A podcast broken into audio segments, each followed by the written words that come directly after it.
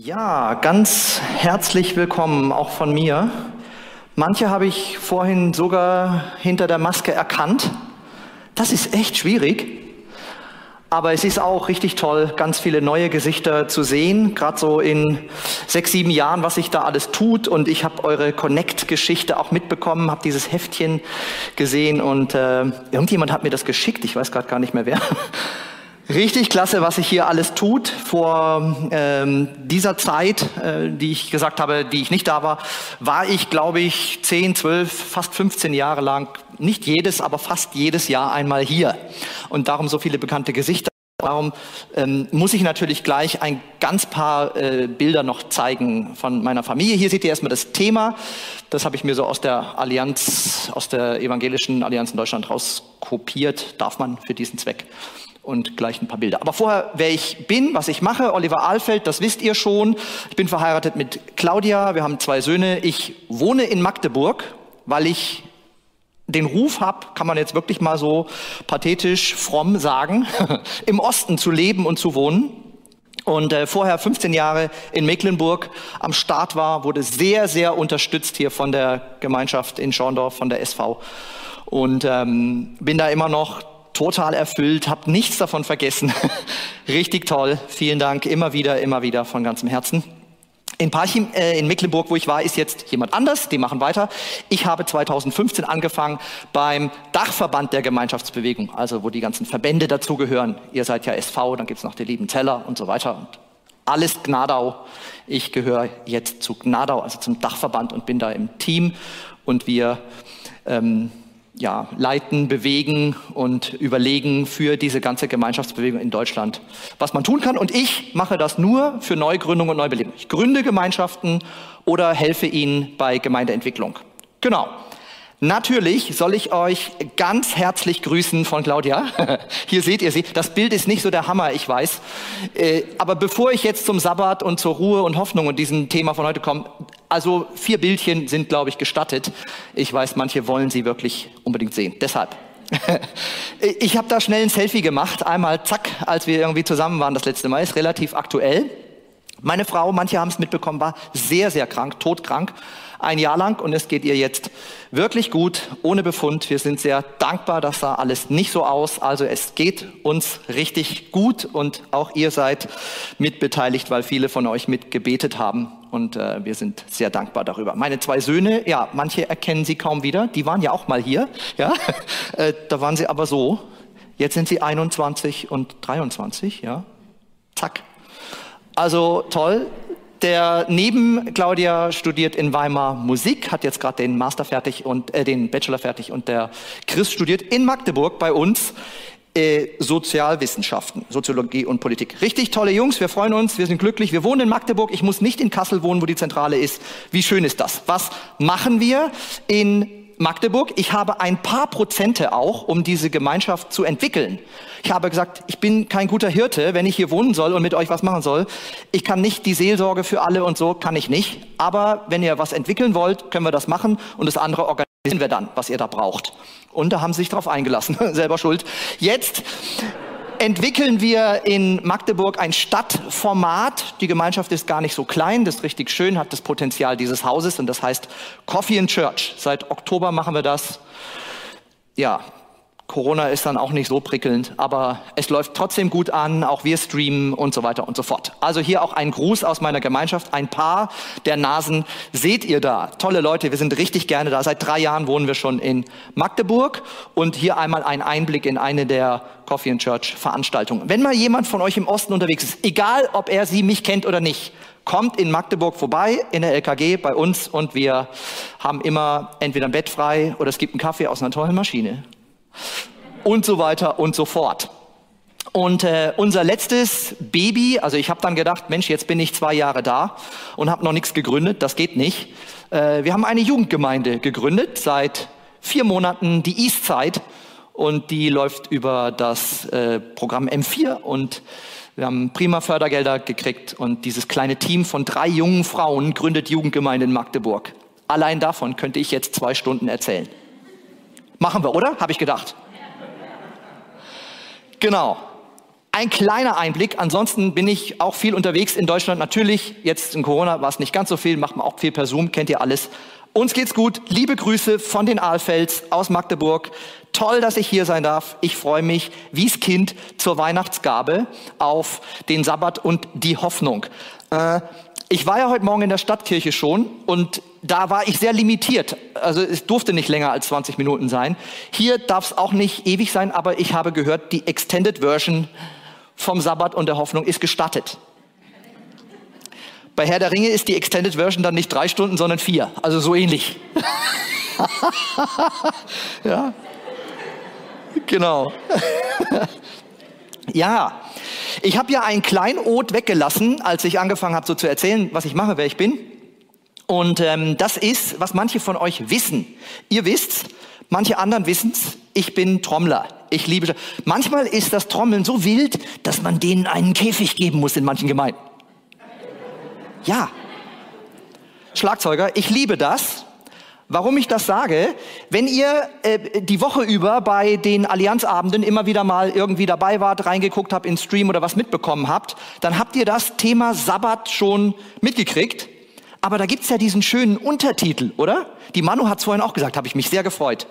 Der Sabbat, Leben nach Gottes Rhythmus. Claudia hat gesagt, Olli, nimm noch ein paar Drumsticks mit, dann kannst du ein bisschen damit rumspielen. Nein. Aber es gefällt mir. Rhythmus, ich mag das, ja. Ich spiele auch immer noch hin und wieder so kleines bescheidenes Set. Und ich habe mir schon als Kind aus Holzkisten und Topfdeckeln habe ich mir schon Schlagzeug gebaut und mit Kopfhörern dann zu meiner Musik den Rhythmus geklopft. So, ja, das ist wie so ein äh, immer wiederkehrendes Muster. Eigentlich ist Schlagzeug muss man ja gestehen, in seinen Grundzügen gar nicht so schwierig. Wer ein bisschen Rhythmusgefühl hat, kann das relativ schnell in einfacher Form lernen. Nicht so wie er oder mit Abstrichen ich. ja, da brauchst du ein bisschen mehr, aber so das Grund, das ist wie so ein rituelles Ding, das läuft nach einem Muster. Ja, deshalb sagen manche bösen Zungen ja auch, Schlagzeuger können nur bis vier zählen. Eins, zwei, drei, vier. Eins, zwei, drei, vier. Eins, zwei, drei, vier. Das ist so ein Ding, das fließt. Richtig schön. Leider gibt's äh, aus dieser Zeit, als ich mir als Kind das äh, zusammen gebastelt habe, keine Fotos, sonst würde ich was zeigen. Aber dieses Rhythmus haben und ähm, da Gutes zu entdecken für mich, äh, das ist schon was Tolles und das habe ich bis heute irgendwie im Herzen. War eine gute Zeit, als Kind so anzufangen und rumzubasteln mit Holzkisten, Kopfhörer aufzusetzen und zu spielen. Und dann wird man ja älter, dann gleitet man so hinüber in die Jugend, ja. Das Leben wird ernster, die Herausforderungen werden größer. Man findet sich, sagt man dann. Man findet, das ist die Zeit, wo man sich findet. Ich habe da bei mir nicht so viel gefunden. Muss ich jetzt ganz ehrlich sagen, ja. Äh,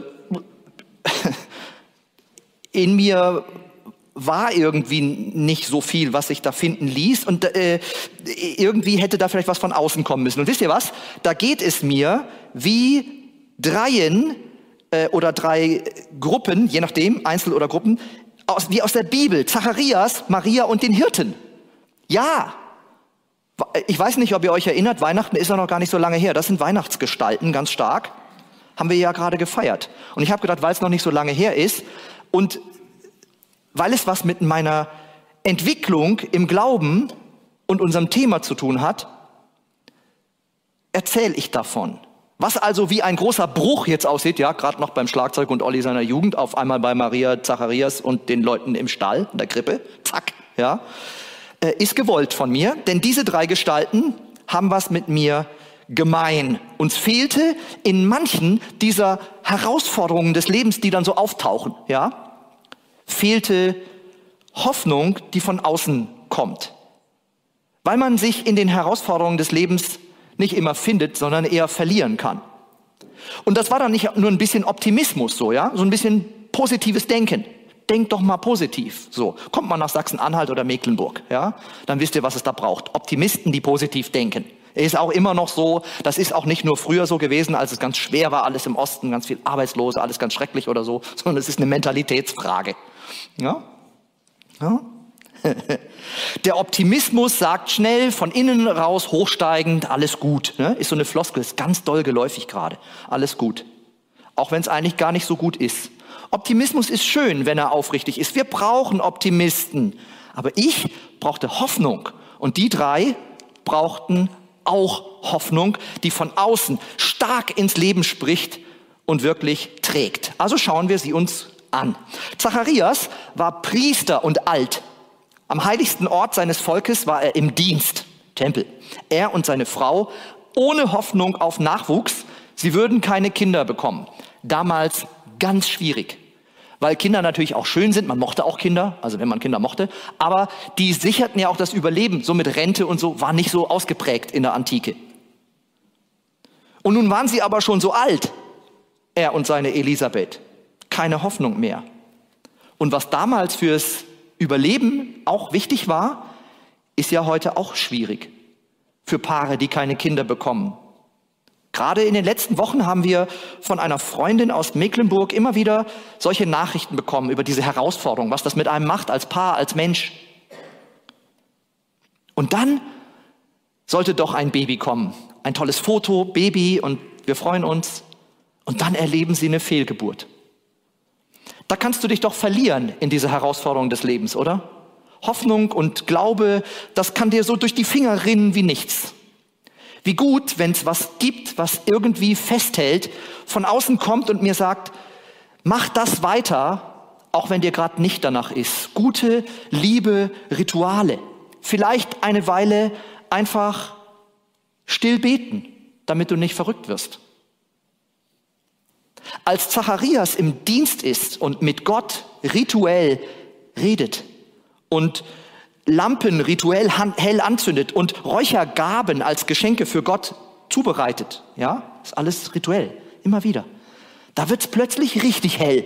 Und nicht er gibt Gott Geschenke, sondern er wird beschenkt mit neuer Hoffnung, die von außen kommt. Eine Stimme sagt zu ihm, Zacharias, deine Frau und du, ihr werdet ein Kind haben begründende Hoffnung von außen, die Zacharias nicht glauben kann. Wie auch, ja.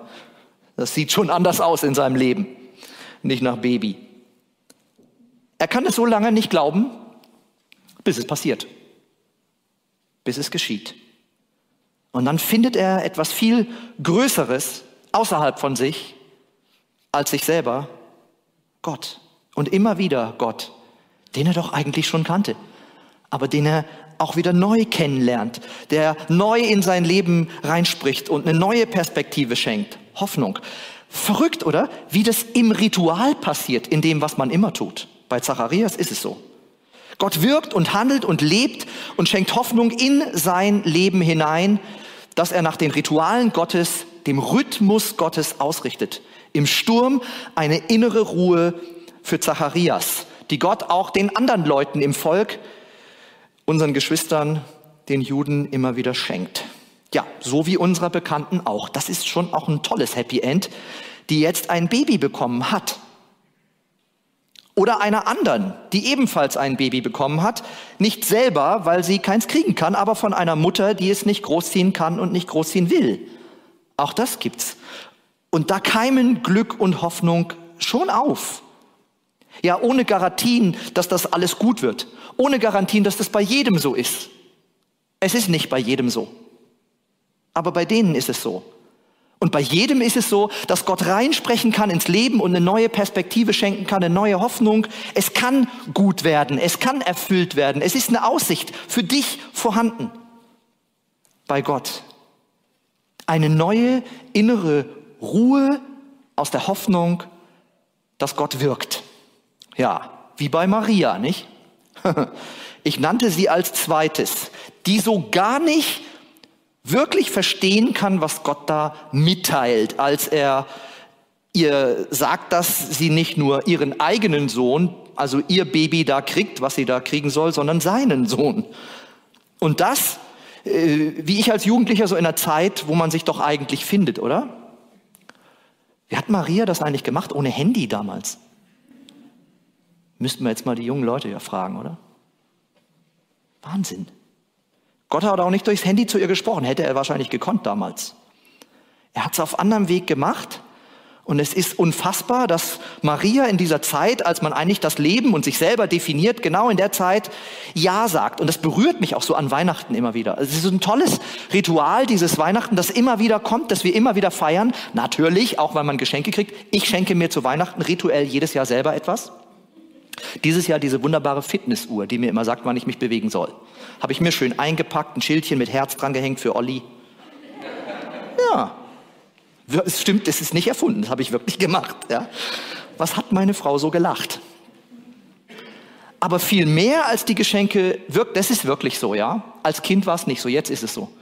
Berührt mich, dass Gott da diese Maria angesprochen hat, dass Gott da Mensch wird, dass er da kommt, dass er so als Mensch zur personifizierten Hoffnung wird.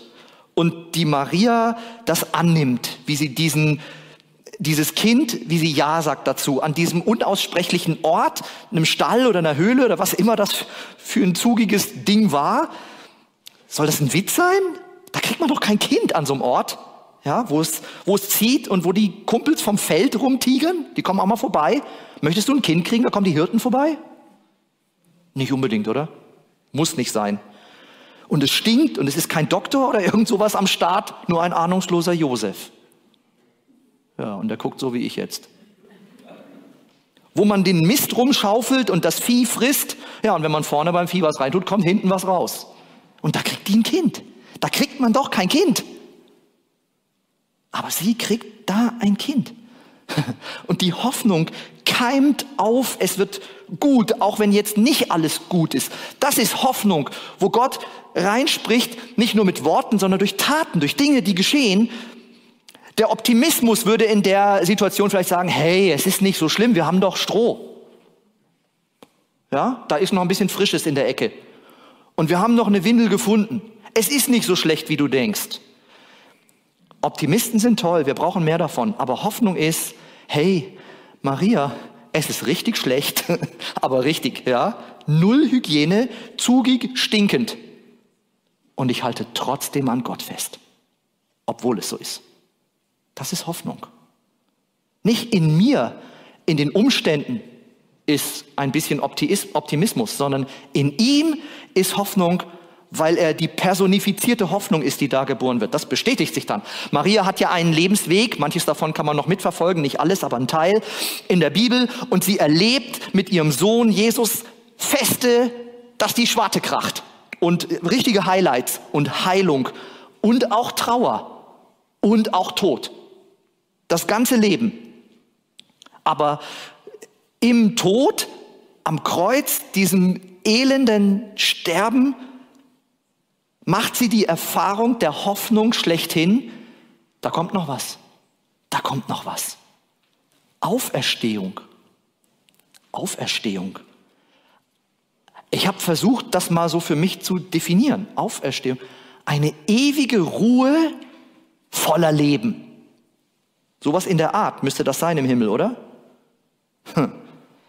Manche stellen sich vielleicht sowas vor wie in dem Sketch von Loriot. Da sitzt einer auf dem Stuhl, so ein, so ein Cartoon. Der sitzt nur da und seine Frau wühlt in der Küche. Und er sitzt da und sagt, was machst du? Und er sagt, ich sitze hier. Und sie will unbedingt, dass er was macht. Und er sitzt einfach nur da und es ist gut. Aber ich stelle mir es noch anders vor. Ein Tick anders. Wir haben heute beim Essen noch drüber gesprochen bei Armin. War richtig schön, ja? Äh, ich stelle mir es ein bisschen so vor wie den besten Sonntag. Stell dir deinen besten Sonntag vor. Voller Ruhe und voller Leben, oder? Da ist doch das drin, was du liebst. Also hoffentlich ist dein Sonntag so. Ich weiß es nicht. Meiner ist oft so.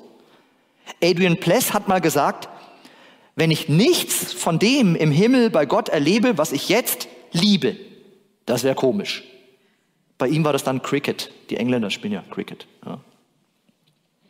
Bei mir wäre es dann was anderes. Im Himmel kannst du trommeln, ja? Da ist Rhythmus. also irgendwie, das ist jetzt mit der ewigen Ruhe schwierig, den Sprung wieder hinzukriegen vom Trommeln. Aber trotzdem etwas, was so ist, und doch voller Leben. Naja, wir könnten uns jetzt auch drin verlieren und das noch ausdehnen, aber die Extended Version darf nicht ewig dauern. das sparen wir wirklich auf für dann. Wir werden es sehen, wenn wir an Jesus festhalten, der diese Hoffnung schenkt über dieses Leben hinaus. Großartig. Was haben wir daraus Kraft gezogen, als meine Frau so krank war? Was haben wir daraus Kraft gezogen? Kann ich nicht beschreiben. Maria erlebt und sieht und glaubt, ihr Kind, dieser Mann dann, Jesus, ist so anders. In ihm ist das ganze Leben hier auf der Erde und für die Ewigkeit vorbereitet in dem, was er tut und wie er lebt und wie er handelt und wie er aufersteht. Da strahlt er davon auf. Und das ist nicht nur Hoffnung für Maria, sondern Hoffnung für die Welt. Auf Leben und auf diese ewige, lebendige Ruhe, die vorbereitet ist. Ja, wer merkt das zuerst? In Ansätzen die Kumpels vom Feld, die Hirten. Unsere dritte, diesmal eine Gruppe von Leuten. Sie kommen, sie sehen Jesus. Zunächst sind ja die Hirten auch so ein bisschen der Inbegriff des Schwäbischen. Ja, da wird geschafft. Ja, da wird immer geschafft. Das kennt der Schwabe. Die sind immer draußen bei den Schafen, die Hirten. Und gerade deshalb, also aufgrund ihres Berufsstandes, haben sie eher einen zweifelhaften Ruf. Was machen die da eigentlich die ganze Zeit? Ihre Identität ist nicht so gesellschaftlich. Schräge Typen, sagt man, nicht ganz koscher, nicht, nicht ganz sauber, ja. Sie verlieren sich schnell in dem, was die Leute von ihnen denken. Auch bei ihnen selber sagt man flott, ach, lass die Leute reden, alles gut. Aber es ist viel zu oft eben nicht gut. Vielleicht kennen wir das. Und wie sie dann dastehen vor Jesus und auf einmal spielt das keine Rolle mehr. Was soll er dort Leute sagen? Spielt plötzlich keine Rolle mehr. Plötzlich ist so viel Freude und so viel Gesang und so viel Licht mehr Licht als hier.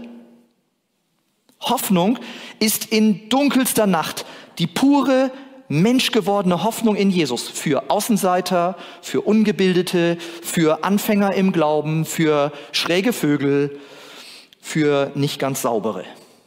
Alle diese Geschichten und Gestalten waren mir weitgehend unbekannt in dieser Tiefe, ja, dass da so viel drinsteckt. Das wusste ich nicht bevor ich äh, Christ geworden bin, mit 26 Jahren erst. Was da drin steckt, hätte ich nie gesucht bei Gott oder in der Bibel oder so. Ich kam, wie so viele andere Leute heute auch, auch hier, da musst du nicht nach Ostdeutschland, auch hier bei euch, ich kam überhaupt nicht auf die Idee, bei Gott zu suchen. Das war nicht auf dem Schirm. Ich hatte auch keine Rituale aus dem Glauben, weil wenn du nicht glaubst, ist der Sonntag für dich halt vielleicht auch ein netter Tag, an dem du schöne Sachen machst, aber hat halt nichts damit zu tun, auf Gott zu gucken. Meine Hoffnung musste daher kommen, was ich selber greifen kann oder sehen kann oder machen kann, schaffen kann vielleicht sogar. Meine Hoffnung war in meinen Möglichkeiten, aber dieses sich selber finden, Hoffnung aus mir gewinnen, irgendwie ging das nicht auch wenn ich es gar nicht gemerkt habe. Das hat nicht geklappt. Irgendwie war da immer eine Lücke, immer eine Leere, von der ich gar nicht wusste, dass das genau diese Hoffnungslosigkeit ist, von der Hiob spricht. Eine letzte biblische Gestalt habe ich noch. In diesem Buch von Hiob geht es nämlich ganz viel um keine Hoffnung und neue Hoffnung. Da ist wirklich das ganze Leben drin. Und da steht ein Satz, der geht mir durch Mark und Bein die Gott vergessen, haben keine Hoffnung. Das schneidet, oder? Das, das dringt ganz tief rein. Und es klingt ein bisschen plakativ und ich glaube, so kann man es nicht verwenden, ja? Äh, weil ihr alle nicht glaubt und so habt ihr keine Hoffnung. Nö, die Leute generieren sich schon ihre Hoffnung aus dem, was sie so tun. Aber es ist halt was anderes. Also es ist schon ein Wort, das kräftig und scharf ist, das Mark und Bein zerteilen kann, wenn man es jemand nur ordentlich an die Birne wirft. Fest genug. Aber ich glaube, dass der Satz gar nicht so gemeint ist, so vorwurfsvoll, äh, eher ungeeignet und äh, dafür und eher ein Abbild von einer Gesellschaft, so eine Beschreibung einer Welt, die so sehr sucht, so sehr sucht, verzweifelt, Verwirklichung sucht in dem, was ich greifen kann, was ich haben kann, was ich machen kann, was ich festhalten kann, aber überhaupt nicht genau weiß was die so sehr Ruhe sucht, die in ihr ist. Ruhe in irgendwelchen dann selber gemachten Ritualen, weil man Gottes Rituale nicht kennt. Aber es ist eben nicht drin in der Tiefe, wie bei Jesus. Was nicht drin ist, kann man nicht raus. Das hat mir mein, mein Mathelehrer, du kannst das, wenn du dich selber erinnerst, durch Englisch oder ein anderes Lieblingsfach von dir ersetzen. Mein Mathelehrer sagte schon sehr früh zu mir, Alfeld, was nicht drin ist im Kopf, kann man da auch nicht, auch nicht rausholen. Ja, genau. Da erkennt ihr dann meine Begabungen, Mathe ist es nicht. Und trotzdem klingt der Satz für mich nicht vorwurfsvoll, sondern beschreibend, fast schon werbend. Gott stellt fest, dass es so ist und er sagt es uns. Und dann will er da Hoffnung reinschütten, reingeben. Er will mir und dir Hoffnung geben in all den Situationen des Lebens. Und darum ist der Text, der kommt zum Schluss. ja, das mache ich oft. Darum ist der Text für heute so schön, für den Abschluss der Allianz Gebetswoche. Kraftvoll, von außen kommend. Von Gott her bei mir ins Herz. Ein Text, der den Rhythmus Gottes zeigt der schenken will, was Gott geben kann. Hoffnung durch Ruhe, durch ein Ritual, durch den Sonntag, in dem Fall den Sabbat, damals noch, bei den Juden immer noch. Durch Schauen auf Gott, durch Gehen mit Jesus, durch Leben in seiner Idee vom Leben. Der erste Satz ist, es ist eine Ruhe vorhanden für das Volk Gottes. Es ist eine Ruhe vorhanden für das Volk Gottes. Und dann steht da noch, wer zu dieser Ruhe gefunden hat, wird von seiner Arbeit ausruhen können. Möchte am liebsten sagen, und von seinem Stress und von seinem selbermachen, von dem, das kann man ja auch alles machen, ist auch schön, ja. Ich mag auch gerne Sachen machen. Aber da kommt eine andere Melodie, da kommt ein anderer Rhythmus Wer zu dieser Ruhe gefunden hat, wird von aller seiner Arbeit ausruhen können, so wie Gott am siebten Schöpfungstag von seinen Werken ruhte, dem Sabbat. Darum lasst uns alles daran setzen, alles zu dieser Ruhe Gottes zu gelangen, damit niemand durch Ungehorsam am Ende das Ziel verfehlt. Am Ende, dann, wenn es darum geht, um dieses ewige Ziel, das man auch verfehlen kann. Unsere, Verfa unsere Vorfahren sind uns darin ein Warten. Aber ich habe euch ja drei mitgebracht, wo man sagen kann, sind schon auch ein paar gute Vorbilder dabei, oder? Und dann steht da noch abschließend in diesem Hebräerbrief, Gottes Wort ist voller Leben und Kraft. Voller Leben und Kraft. Gottes Wort ist voller Leben und Kraft. Es ist schärfer als die Klinge eines beidseitig geschliffenen Schwertes, dringt es doch bis in unser Innerstes, bis in unsere Seele und unseren Geist und trifft uns tief in Mark und Bein. Ah, aus der Bibel kommt das. ja, genau. Trifft uns tief in Mark und Bein. Gott zeigt, wie Hoffnung entsteht in allen denkbaren Situationen des Lebens. Für die, die vielleicht gar nicht suchen. Ich habe nicht gesucht, ja, als ich 26 war. Ich bin zack Christ geworden in drei Minuten. War auch niemand dabei außer mir und dem Heiligen Geist in anderer Reihenfolge. Und ich bin trotzdem von ihm gefunden worden, als ich zum Glauben kam. Für andere, die vielleicht suchen, aber nicht so viel in sich, sondern in ihm. Wieder andere, die in den Ritualen etwas finden und dadurch auf ihn kommen. Und wenn du schon lange Christ bist, empfehle ich das sehr, dass es so ein paar Rituale gibt, die sind so hilfreich und die können so schön werden und so lieb über die Jahre. Oh, was könnte ich jetzt hier Interviews machen mit euch, wo die älteren Geschwister erzählen, was sie schon 60 Jahre lang machen und sie so durchs Leben trägt. Es trägt. Unsere jüdischen Geschwister sagen nicht, äh, wir halten den Sabbat hoch und deshalb gibt's den immer noch. Sondern weil es den Sabbat gibt und wir ihn immer feiern. Deshalb sind wir noch existent. Also das kriegt eine ganz andere Bedeutung auf einmal. Ah, könnte man gerade noch mal anfangen. Jetzt fehlt uns die Zeit.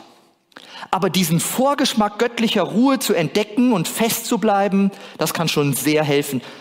Ob es ein heiliger Ruhetag ist, der Sonntag oder etwas anderes. Ja, und dann, dann leben. Leben nach Gottes Rhythmus. Zacharias, Maria, Hirte oder ich und du, in Gottes Rhythmus ist Hoffnung für dich. Und sein Tipp heute, ob mit Trommeln oder ohne, immer schön im Rhythmus bleiben. Und glaubend erwarten, was der Hebräerbrief an anderer Stelle sagt. Der Glaube ist der tragende Grund für das, was man hofft. Der Glaube ist der tragende Grund für die Hoffnung. Im Vertrauen zeigt sich jetzt schon, was man noch nicht sieht. Unsere Vorfahren lebten diesen Glauben, deshalb hat Gott sie als Vorbilder für uns hingestellt. Ich bitte.